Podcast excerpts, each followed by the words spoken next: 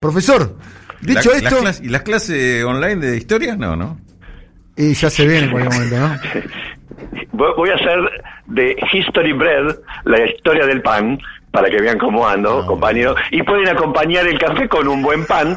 Y la historia del pan, les aclaro que no tiene nada que ver con lo que pasó hace cinco años con el panadero napolitano que hacía el pan con gas pimienta. Claro. El pan, como ustedes saben, es, por ejemplo, para la religión católica, es la carne de Cristo. Tiene un rol sagrado, lo ha tenido en muchas sociedades, pero el pan, el aceite y el vino quizás fueron los primeros alimentos procesados en la historia de la humanidad y tiene que ver con que los cereales por sí solos no pueden ser digeridos por el aparato digestivo humano y entonces había que procesarlos y de las miles de formas que lo intentaron, moler el trigo, moler el centeno y luego humedecerlo y dejarlo secando al sol es algo que de lo que se tiene registro de hace 14.000 años. Hace 14.000 años que la especie humana consume pan. Una cosa muy interesante es que en otras regiones comen el pan, por ejemplo en Asia se come mucho pan de arroz y hay pan de muchísimas variedades y formas.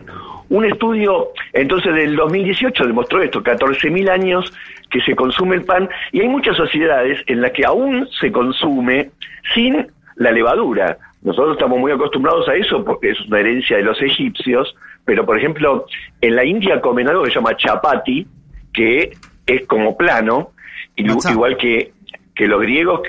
¿Hablaba alguien? No, no, como el matzá, el matzá el matzá de los judíos, la, la pita de los griegos. Es decir, todavía sigue vigente muchas formas de hacer el pan.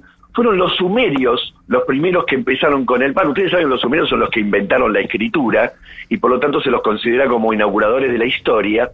Y se lo enseñaron a los egipcios y los egipcios son los que le agregaron esto de elevarlo y también los que lo incorporaron a todo lo que es el ritual religioso. De hecho, se han encontrado panes de hace 5.000 años. Imagínense que si el pan de ayer es duro, un pan de hace 5.000 años, no me quiero ni imaginar. No, no te lo habrás comido ese, ¿no? Y sí, como dice, cuando hay hambre no hay pan duro. En Roma, podemos salir de gira con estos chistes. En Roma surgió una frase que era pan y circo, que era una especie de queja de un escritor juvenal, se llamaba, del 140 antes de Cristo, en el que él notaba que los políticos, para distraer a los pueblos de sus verdaderos intereses, etcétera, etcétera, le distribuían pan y los entretenían en el coliseo, lugares por el estilo, y entonces tiene un tono despe- despectivo el pan y circo. En Gladiador, la película de la que hablábamos ayer, hay una escena en la que muestran efectivamente a lo- los tipos tirándole pan a las tribunas. Sí, yo no sé si estoy en contra del el circo, pero eso lo podemos llevar para otro momento, ese tipo de discusión. Ustedes saben que en la época de Augusto, en Roma, había 328 panaderías y se llegó a hacer un monumento a un panadero, un, un monumento que todavía pueden ir. Si alguien va a Roma, puede visitar la tumba del panadero, que es Marco Vigilio Eurasis, porque aparte de un oficio, era considerado un arte, y se ve que este tipo hacía muy rico al pan, porque si no, para que le hagan un monumento. La importancia también del pan se refleja, por ejemplo, en la Carta Magna de Inglaterra, que es como la primera escritura rigurosa de leyes allí, en 1915, 1915 en el que se fija el precio del pan y la cerveza, que debe cumplirse a raja tabla. De hecho, el rey Enrique III fija una ley del precio del pan y la cerveza que rige desde 1266 a 1671. Estamos hablando de casi 400 años de un precio del pan. 400 años, un precio del pan. Precios recontracuidados. eh. recontra cuidados, imagínate lo que es eso. Ahora, una- un hecho que me súper interesa es algo que pasó con el pan en los años 1000, 1039 más o menos, porque apareció una enfermedad que se llamaba enfermedad de San Antonio, provocada, escucha Eduardo, Mm. por incluir en la harina de centeno los cornezuelos, Claro. que son como unos hongos Sí. que le salen al centeno, Que el que Qué feo. El, el que hace la molienda no se dio cuenta, lo Mm, puso sí. los hongos ahí, Y el panadero hizo el pan con esa harina y el que se comió el pan se comió un viaje, un viaje extraterrestre alucinógeno. Qué fuerte, el, el horno, el, el hongo del cornezuelo es, es pulenta, ¿eh? Otro, otro Claro. miñoncito de esos.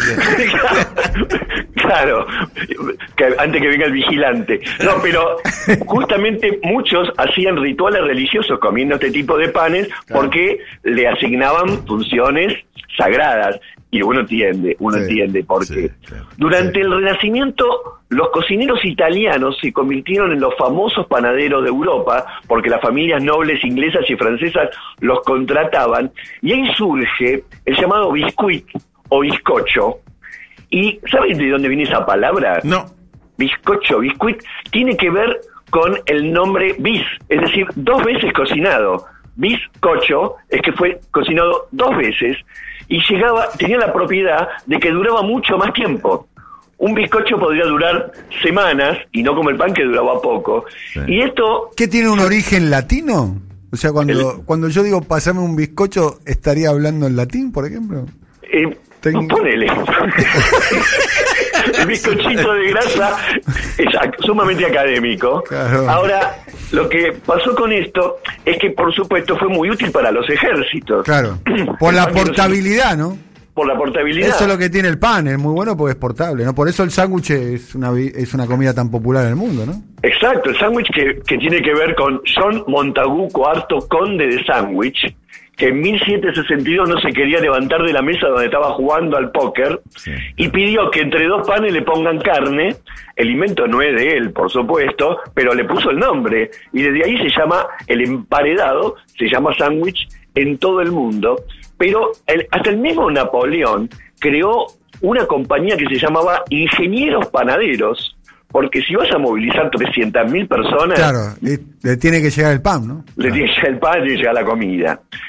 Para ir cerrando, Sí. la ciudad de Buenos Aires prohibió al comienzo del siglo XX... Ya sé lo que van a poner, en el control ya sé lo que van a poner. Ah, Sí, ya sé lo que van a poner, ya sé lo que van a poner. Sí. Pero no, no, no. No, no. En- déjenme terminar, por Dale. favor. En los años 20, la ciudad de Buenos Aires prohibió que se amase a mano el pan porque las manos contaminaban enfermedades, etcétera. Y ahí el que se hace famoso y rico generando máquinas para el amasado de pan es nada más y nada menos que Torcuato Di Tella. Empezó haciendo máquinas panificadoras. Y la anécdota final, que me parece espectacular, es en un momento hubo una muy mala cosecha en la Argentina, estamos hablando de 1952, y no había trigo. La famosa frase de Perón, ¿no? La famosa frase de Perón, no había trigo, Sí. y por lo tanto empezaron a importar trigo y la oposición le dijo de todo al peronismo, ustedes con el IAPI destruyeron todo, etcétera. Entonces a Antonio Cafiero, el abuelo del jefe de gabinete, se le ocurrió, en realidad un técnico que se lo recomendó, mezclar la molienda de trigo con la molienda de mijo para generar un nuevo tipo de pan para los argentinos, pero este pan tenía un color negro, el famoso pan negro, muy parecido al que hoy se compra en cualquier dietética de Barrio Norte, pero en ese momento la gente empezó, la- la- los antiperonistas empezaron a decir que ese pan se tenía que llamar pan cabecita por lo negro y les parecía una barbaridad que haya un pan negro que no era digno, etcétera. Y para acompañar este proceso, Eva Duarte de Perón, Evita, sacó un libro de recetas eh, que recetaba cómo cocinar con este pan negro y también con, con, la, con la papa. De hecho, el libro se llama La Papa. La- el libro de receta de Evita, que cuando se editó en el 53, ella ya había muerto, pero lo había escrito el año anterior. Hay mil derivados del pan. Está la hamburguesa, el pancho, la milanesa, el pan dulce, la empanada, el sándwich de miga, las facturas. Y lleno de frases populares, al pan pan y al vino vino, pan para hoy y hambre para mañana, el pan nuestro de cada día, dánoslo hoy, o como dice nuestro compañero Tonietti, cuando tenés que elegir algo, pan y queso, que elegís, y cierro con esta palabra que es compañeros, que significa compartir el pan. Bien. Ah, mirá cómo la Qué tribuna. guay. Bueno, nos estamos. Buenísima, buenísima. Y este es un homenaje, lo hacemos a un gran comediante que tuvo la televisión argentina, como fue Leo Rosenbasser, que hacía eh, eh, el chiste de... eh, era, era el momento muy virtuoso para mí. Eh, en los 90, del mejor video más, del video más de los humoristas, ¿no? Este, Rompe Pepe. rompe, Pepe, con sus cosas, ¿no? Es un programa que hoy no se podría hacer en muchos aspectos, claro. ¿no? Claramente. Profesor, le mandamos un abrazo muy grande, ¿eh? Nos vemos el lunes, voy allá. Nos Dale. vemos el lunes, Ah, profe. nos está amenazando. bueno, nos vemos el lunes, profe. Nos vemos el lunes. Te extrañamos, profeta, no lo Sí, vimos sin vos, boludo. En serio te digo. ¿eh? Que los quiero. Trae algo, nosotros también te queremos. Y-